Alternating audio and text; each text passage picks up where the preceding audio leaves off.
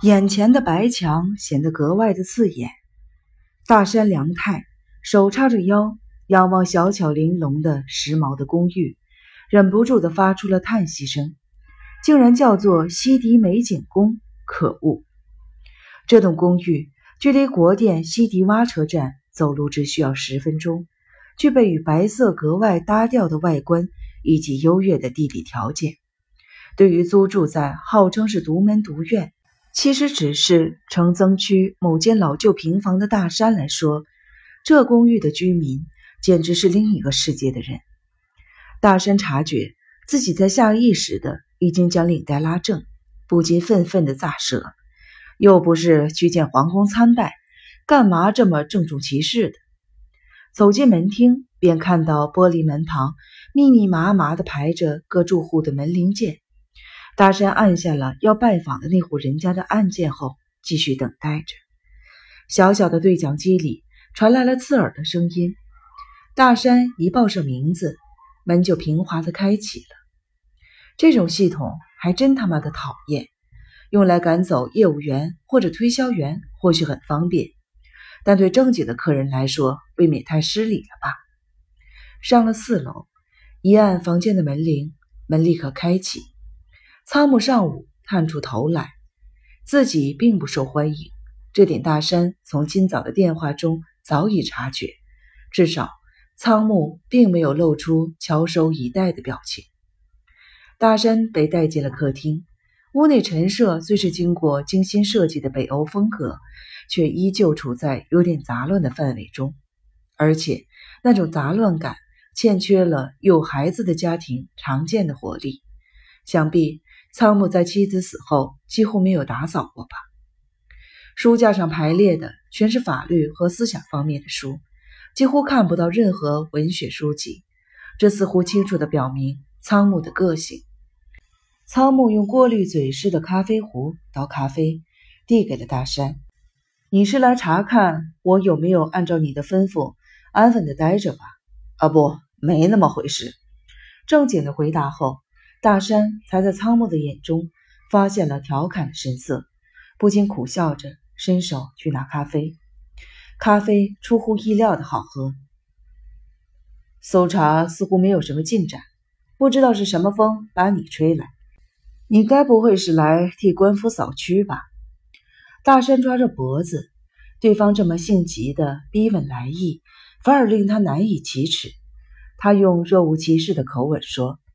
据说就在上周六深夜，上次提到的那个沼田耀吉，半张脸鲜血淋漓，跌跌撞撞地闯入当地的夜间急诊中心。他本人死都不肯说发生了什么事情。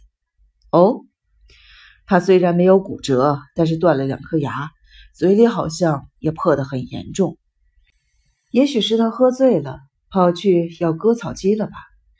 大山差点笑出了声。好不容易才憋住了笑意。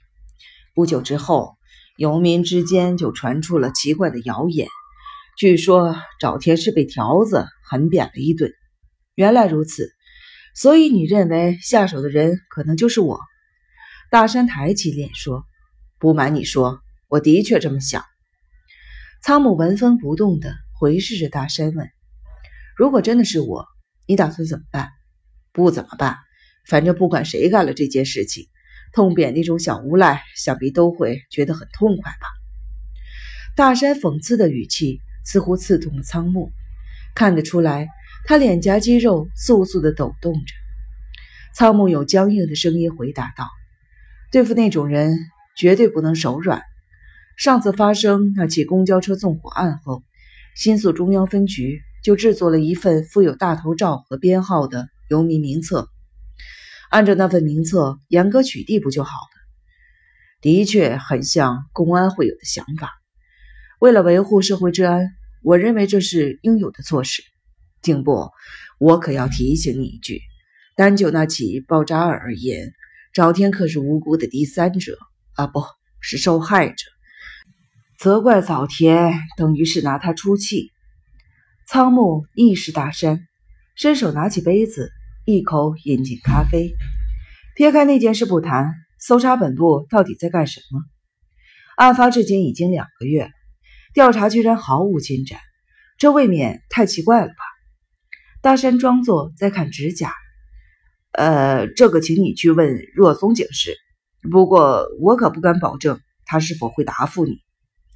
听你的口气，好像跟他处的不太好，是处的不好。你讨厌他吗？老实说，是很讨厌。仓木俯视着空杯子，含着笑意说：“大山先生，我很清楚你对我们公安不抱好感。不过既然要一起工作，还请你们好好相处，尤其是遇上这种棘手案件的时候。我们根本就没有一起工作。”仓木抬起眼问：“你这话是什么意思？”我们从简位于野方的公寓收押的证物。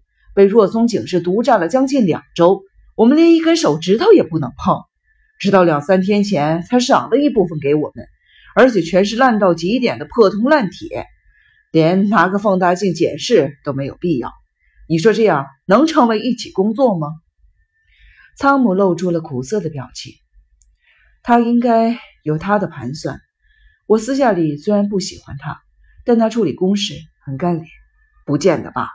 就连他号称最拿手的炸弹，到现在都还搞不清楚来源。在这样没头苍蝇似的乱闯之际，其他管道倒是有这方面的情报传来。什么情报？今年年初，去智利进修的爆炸物处理小组的同僚主动表示，这起爆炸案使用的爆炸物可能是中南美洲的反政府游击队使用的新型的定型炸弹。据说那是一种体型极小、性能极高的炸弹。从现场采集到瑞士制的玛格玛这种旅行用的钟表的碎片。据说使用玛格玛就是那种定时炸弹的特征。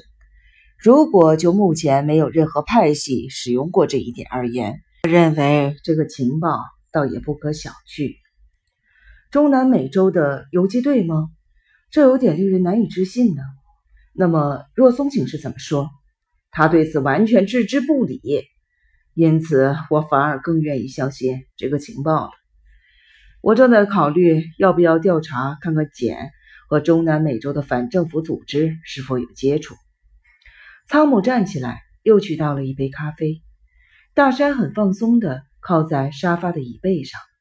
他来找仓木，并没有明确的目的，也许是因为特别搜查本部。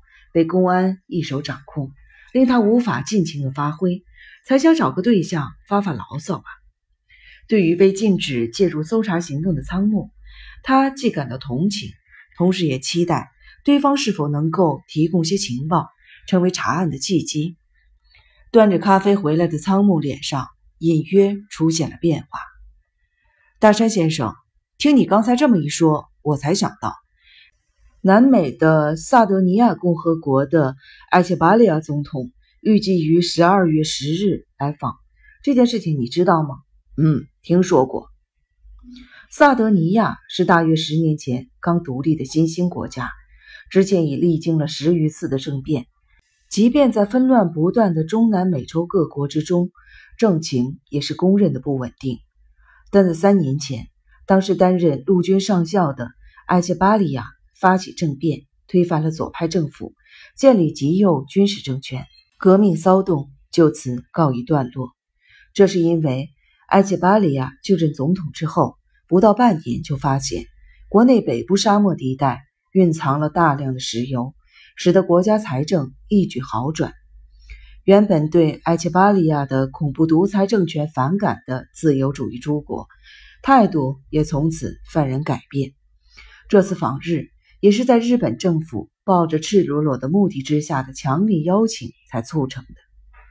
日本政府向来对中东诸国的石油能否长期稳定的供给深感不安，打算趁这次机会，趁机提出向塞德尼亚出口成套的设备及工业技术协助等条件，开发新的石油供给管道。